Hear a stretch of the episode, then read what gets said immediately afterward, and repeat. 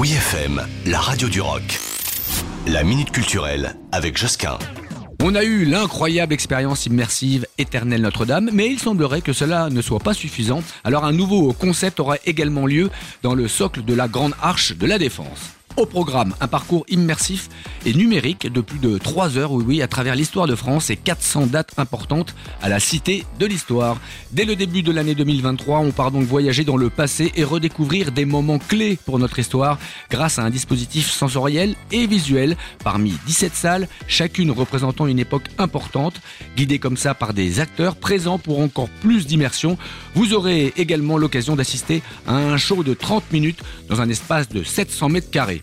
Lui est visible à 360 degrés et il va vous plonger dans la vie d'un grand personnage entre cinéma et spectacle immersif. À la manière d'une frise chronologique géante, c'est une visite complète au cœur de l'histoire pour un prix de 23 euros.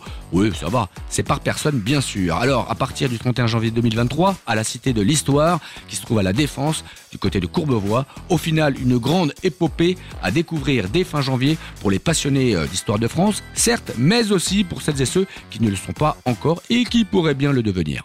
Retrouvez la minute culturelle sur wifm.fr.